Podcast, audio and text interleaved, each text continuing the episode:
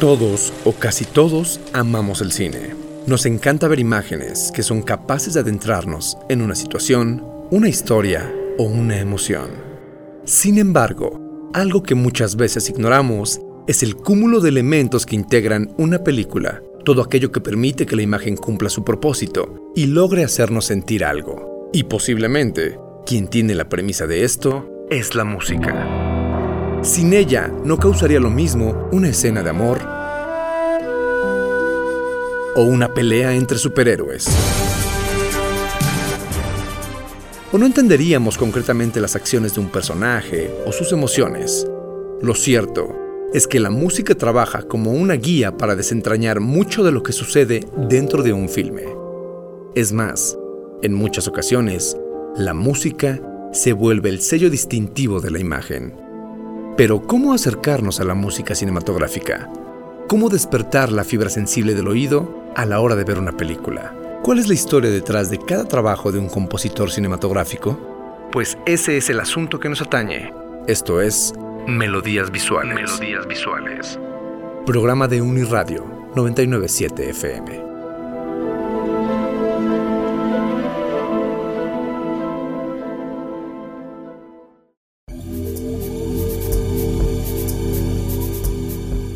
El cine de animación es una parte del universo fílmico que me fascina.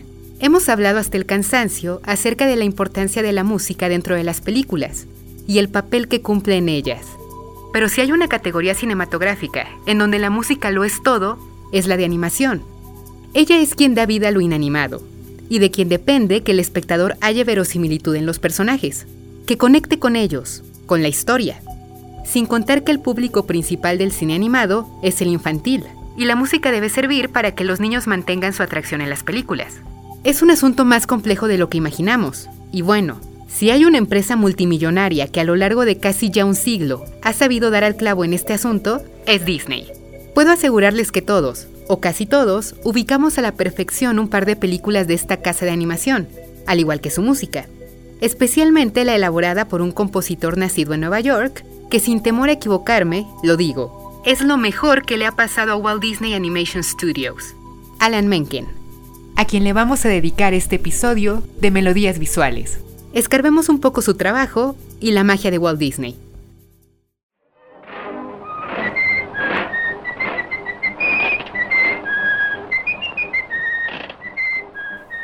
Cuando en 1928 Disney dio a conocer su primera animación, Steamboat Willie dejó en claro el peso que los complementos audibles tenían a la hora de acompañar una caricatura, pues a lo largo de esta animación escuchamos como silba Mickey Mouse, sonidos de animales, pasos corriendo y bastante música. Buena parte del éxito de Disney recayó precisamente en eso, en que Walt Disney, el gran fundador de la compañía, entendía bien la vinculación imagen-sonido y la llevó a todos los límites mientras estuvo al mando de la empresa.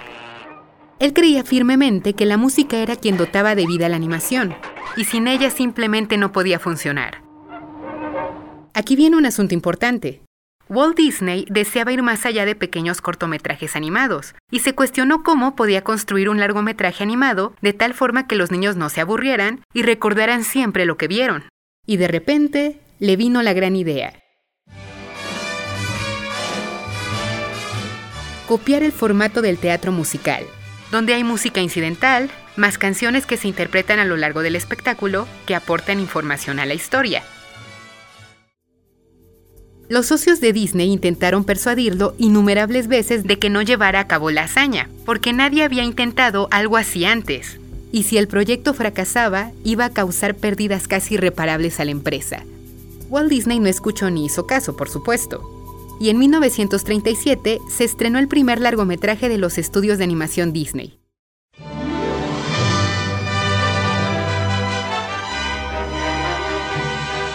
Blancanieves y los siete enanos que fue un éxito rotundo y comprobó que los musicales cinematográficos eran una buena apuesta.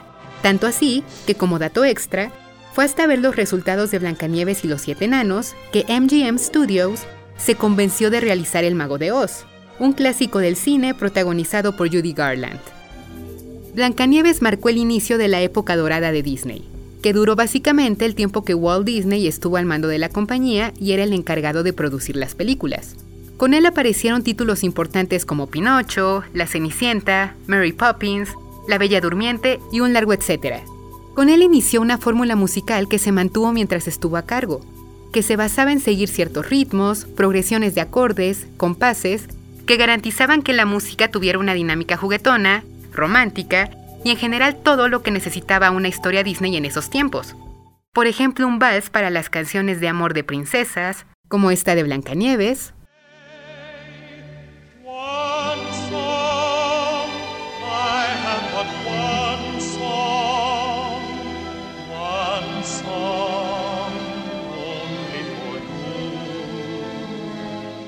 o esta otra de La Bella Durmiente con música de Tchaikovsky.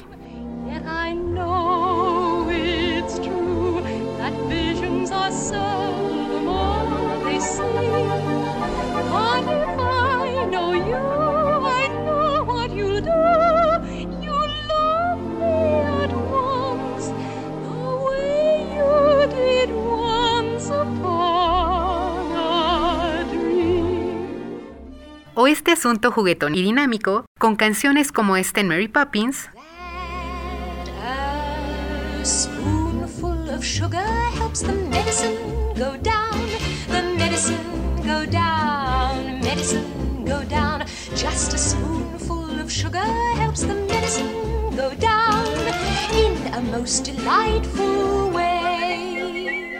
O esta otra en Pinocho.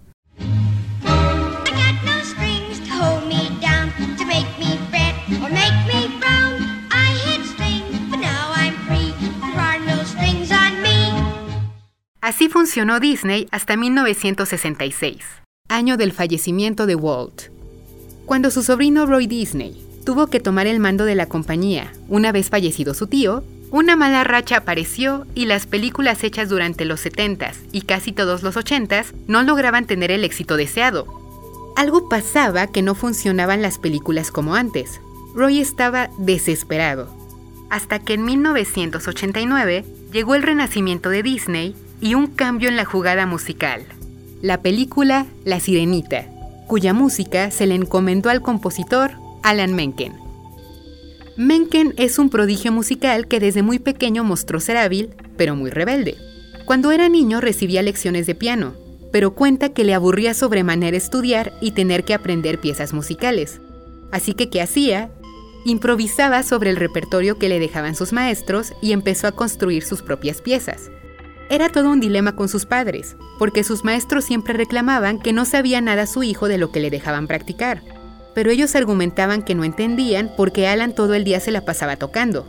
Ya después el hijo les explicó lo que sucedía y en ese momento entendieron el potencial musical del estadounidense.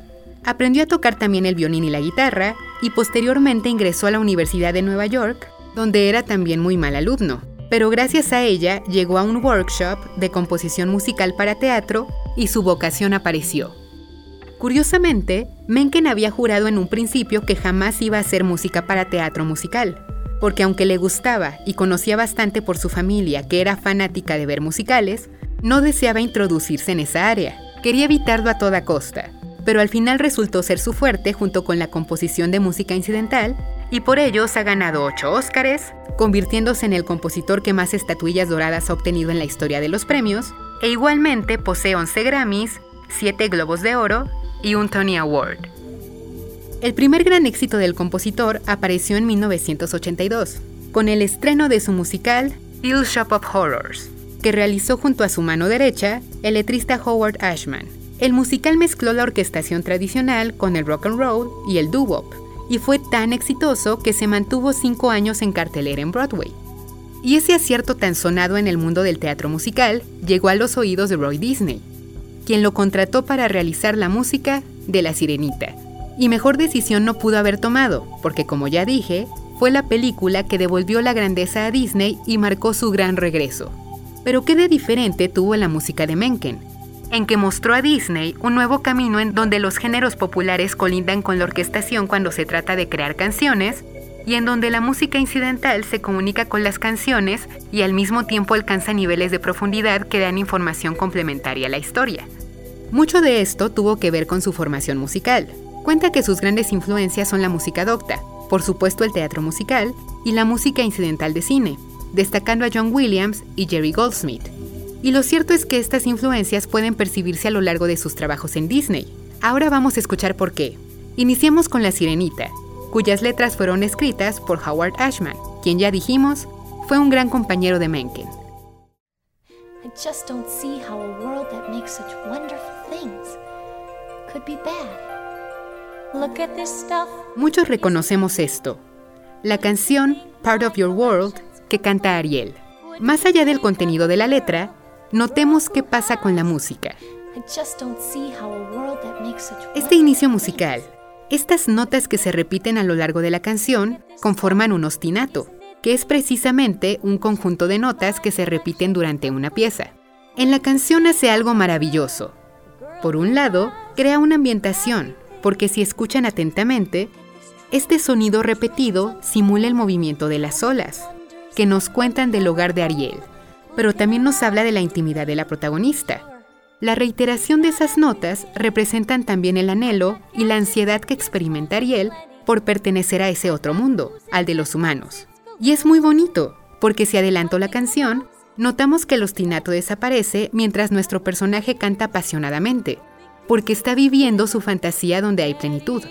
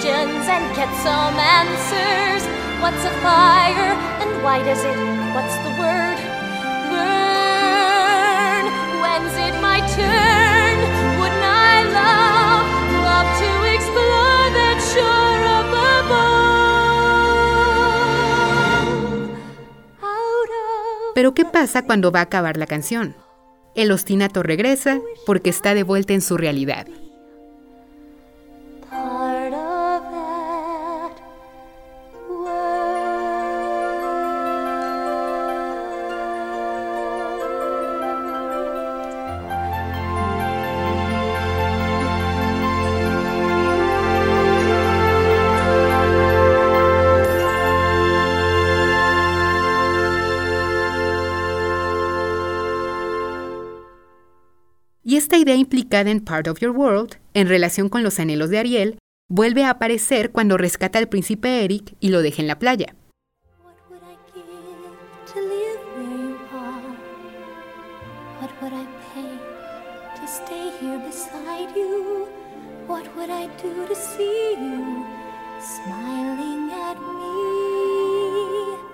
Se enamora de él y esto la llena de determinación.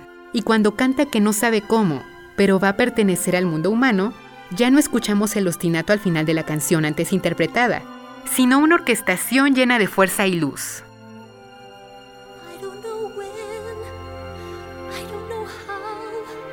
¿Notan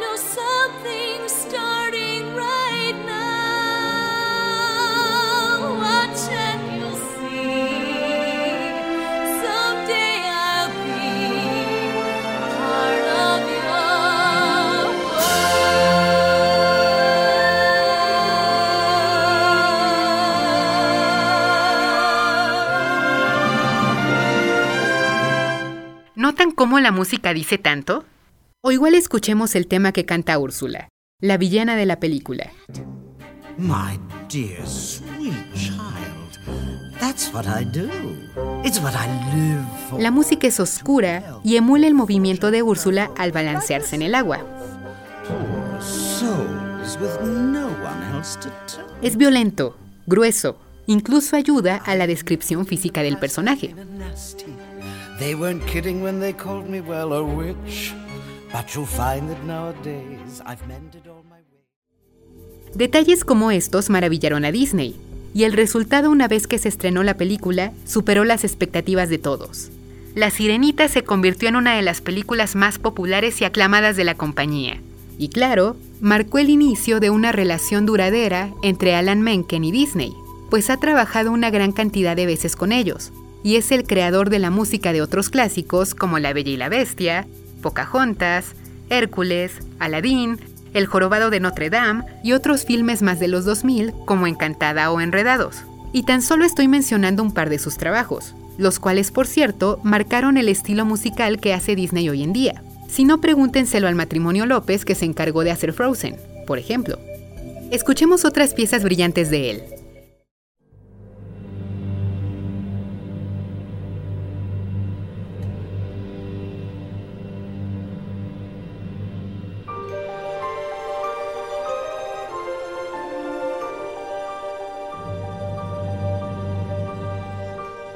El tema principal de La Bella y la Bestia nos describe la historia que vamos a ver en pantalla. Una llena de ternura, amor, oscuridad, misterio, un poco de dolor y esperanza.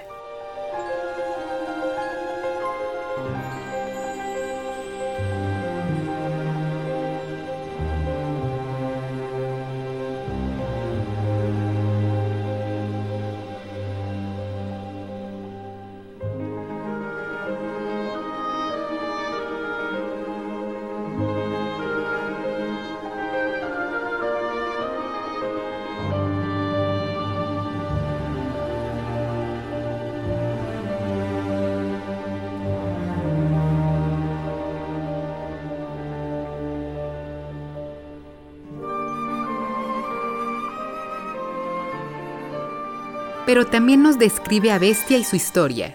Cuando era príncipe, era malvado, cruel.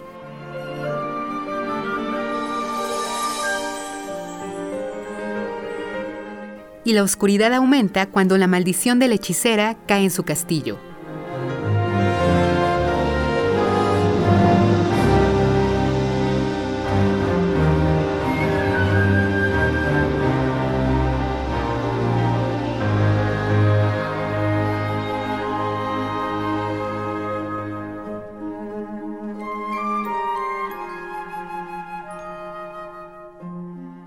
Pero cuando el narrador menciona a la rosa, el objeto que marca la esperanza del príncipe de poder romper el hechizo, aparece la ternura en la música, porque involucra amar y ser amado de vuelta.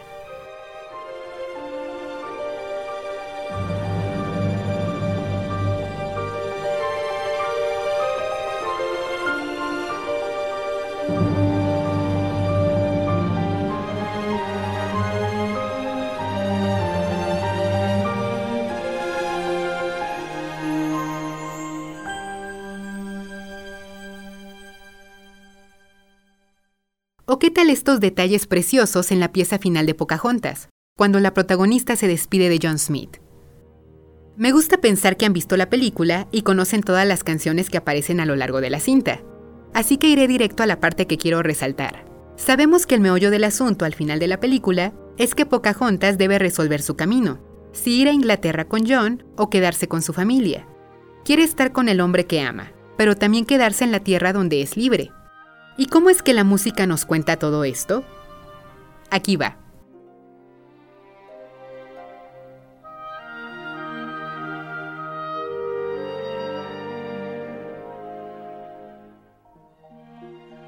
El tema de la naturaleza y la pertenencia está presente porque nos habla de la identidad de la protagonista,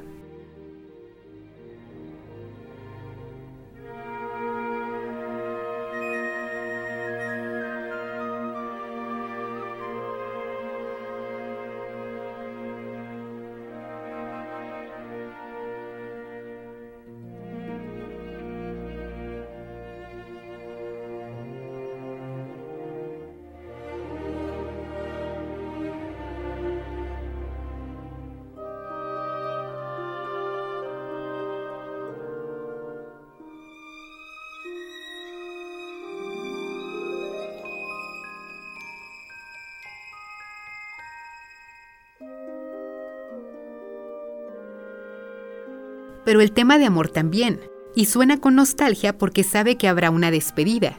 Y no está de más decir que este tema es la melodía de la canción If I Never Knew You, que se canta al final de la película y es una canción de amor justamente.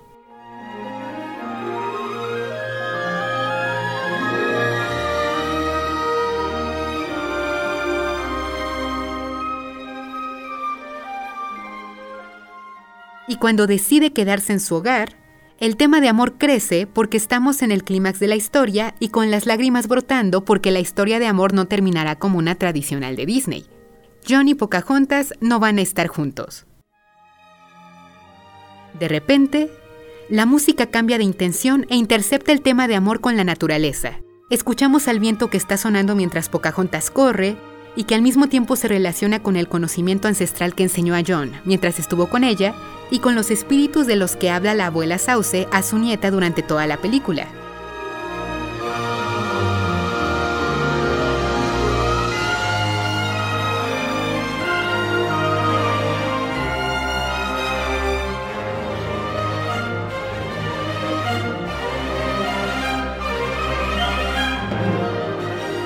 Y al final el tema de amor desaparece para que suene con esplendor la melodía de Colors of the Wind, para indicarnos que la presencia de los espíritus está con ambos. Han cumplido su ciclo juntos y pueden despedirse.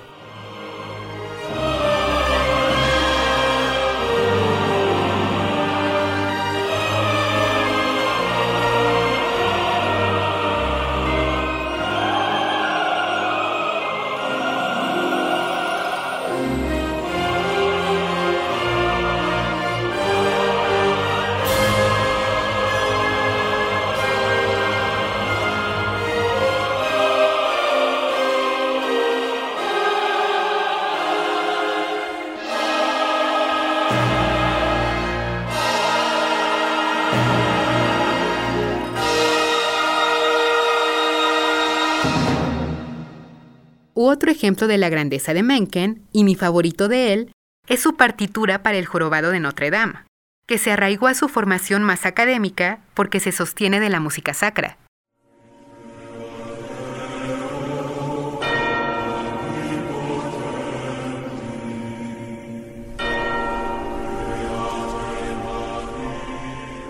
La canción Hellfire, mi favorita, la más perversa y más valiente escrita alguna vez para Disney, porque involucra la tentación carnal y una crisis de fe, utiliza coros celestiales, demoníacos, intervenciones en lengua latina y griega diciendo, Dios, ten misericordia, Cristo, ten piedad, y mi culpa, mi culpa, mi más grande culpa, es de lo más ambicioso realizado por el estadounidense.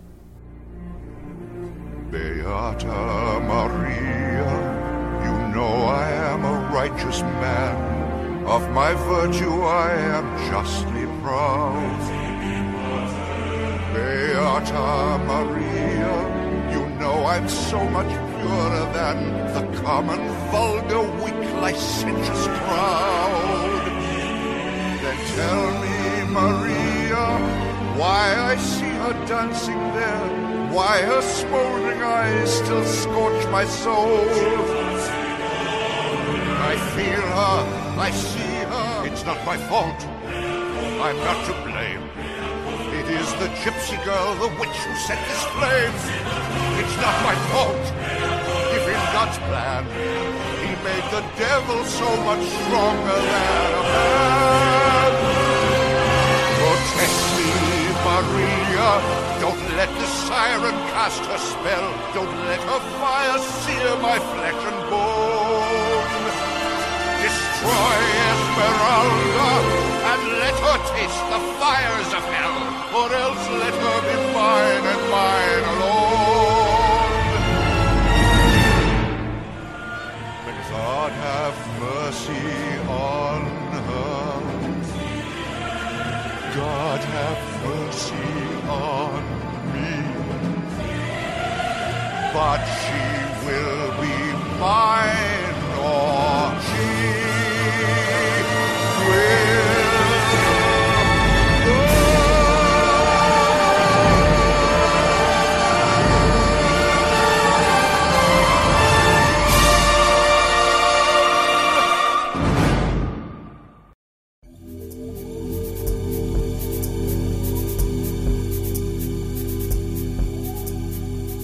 El jorobado de Notre Dame marcó el inicio de una segunda etapa de evolución musical Disney, la cual años después logró algo más que ya mencioné, pero aún no he desarrollado. El cómo logró incorporar música popular en una empresa que estaba casada con la orquestación. Esto de estar aferrados a la orquestación en realidad no era malo, hay que mencionarlo. Era meramente una estrategia porque el orquestal omite el aspecto temporal de las composiciones. ¿Qué quiero decir con eso? Que la orquestación logra que las canciones de Disney suenen vigentes, de nuestros tiempos, independientemente de si fueron compuestas hace 20 años. Si por ejemplo, pongo la canción de Bella y Bestia, cantada en versión pop y con arreglos musicales acordes a la época en que fue realizada la película, 1991, ¿qué pasa?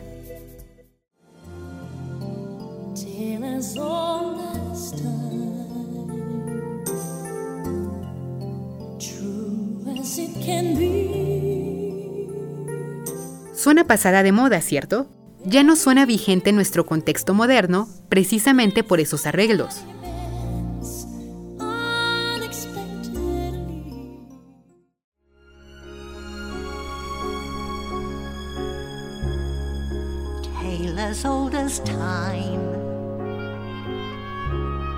True as it can be.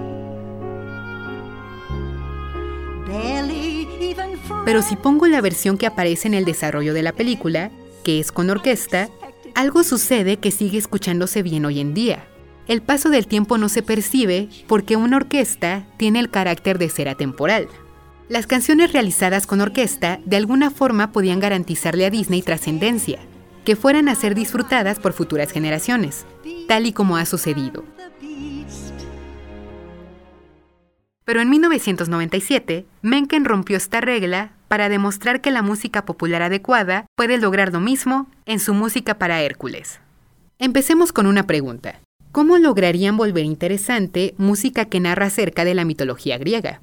Probablemente lo primero que yo tomaría en cuenta es el contexto, música tradicional griega, que sería más o menos esto.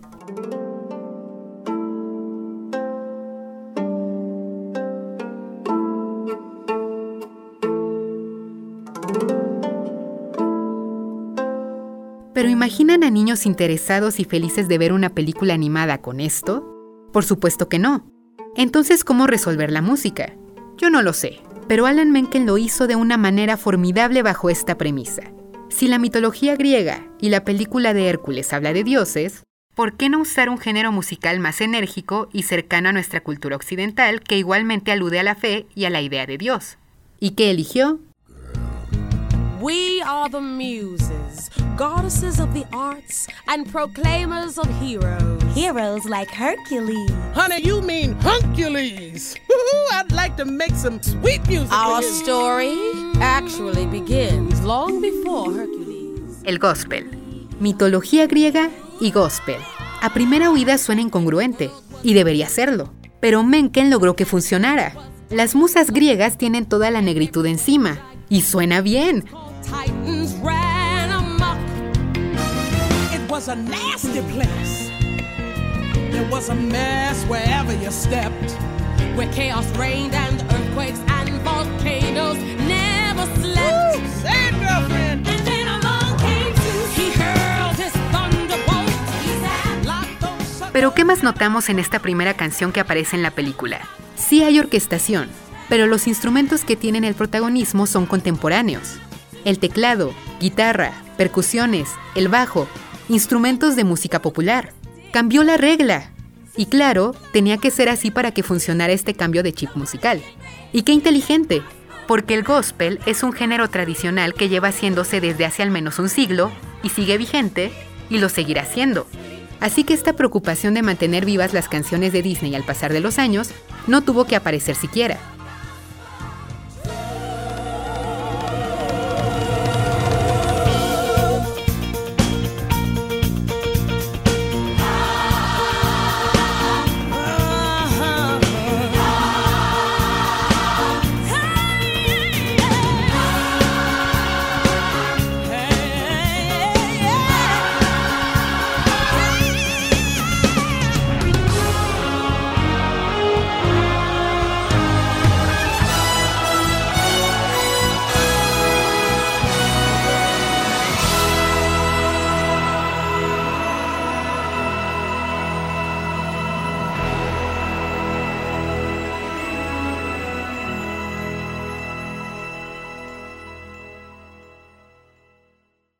Escuchen.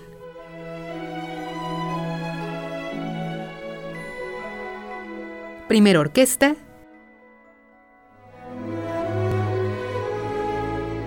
If there's one god you don't want to get steamed up, it's Hades.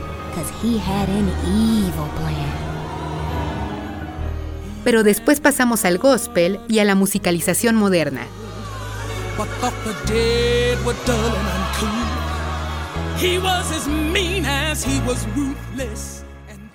Esta canción, que cuenta acerca de Hades, por dar otro ejemplo, deja huir coros del inframundo, un piano y un órgano siniestro a la par de las voces de las musas que le dan la intención adecuada a la letra. Orquesta más gospel operando bien juntos.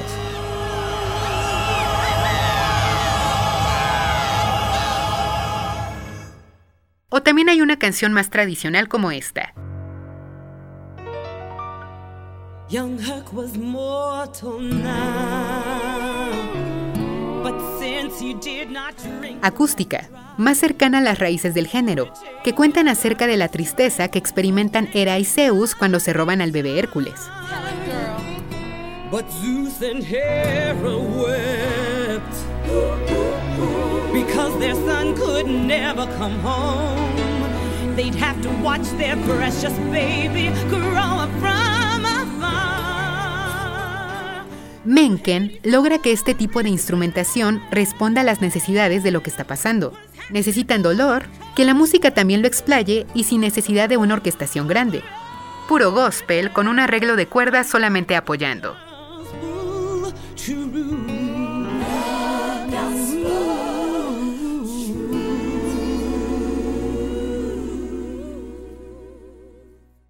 Otras canciones son más cercanas al RB y al pop, como la que canta Megara, I Won't Say I'm in Love.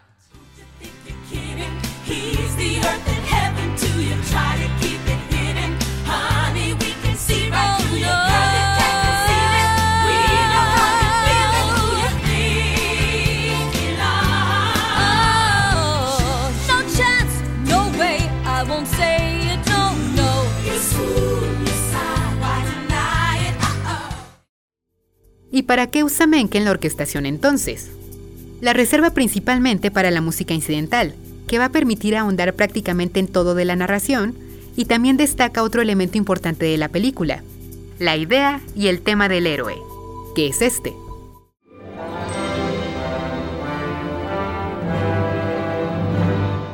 Igualmente tenemos el tema de amor, que no sorprende que sea la melodía que canta Megara en su canción y despierta la cursilería de cualquiera.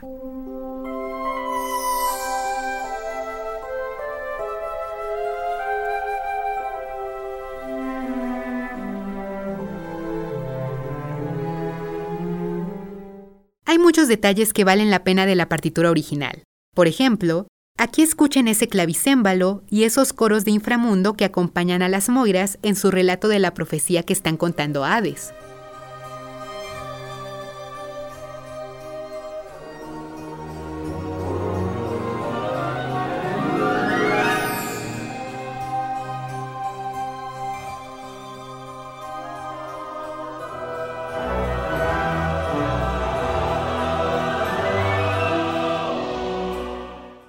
Aquí, la pieza que acompaña el gran momento de suspenso de la película.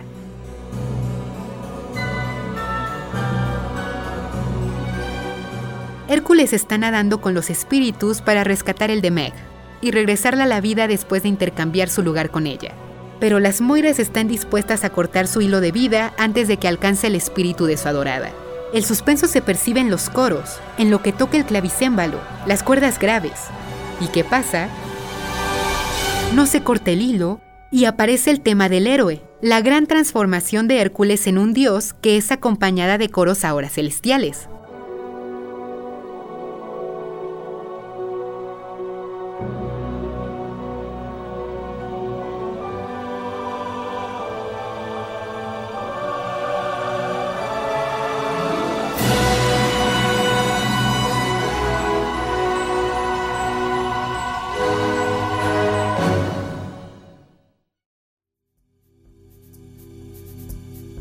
Alan Menken, a lo largo de más de 30 años relacionado con Disney, ha formado parte de la infancia de muchos y ha creado canciones y partituras sensacionales. Él construye la música que escuchamos, las diversas melodías que cantan las voces, es un hombre de su profesión que sabe cómo lucirse. Todo su trabajo es exquisito, y aunque apenas ya abarqué un poco de él, les recomiendo mucho que lo revisen por su cuenta. Repito, es el hombre que regresó a la vida a Disney y trazó el sendero que aún perdura en la forma de hacer musicales animados de la empresa. Rompió las reglas e inventó otras. Hay bastante odio alrededor de Disney. Hay muchos que subestiman sus películas, y sí, hay mucho que criticar sin duda, como en todo, pero denle una oportunidad a la música. Más a la creada por Mencken. Hay mucho, mucho que les puede volar la cabeza si saben escuchar adecuadamente. Esto es todo por hoy. Nos escuchamos pronto en el próximo episodio de Melodías Visuales.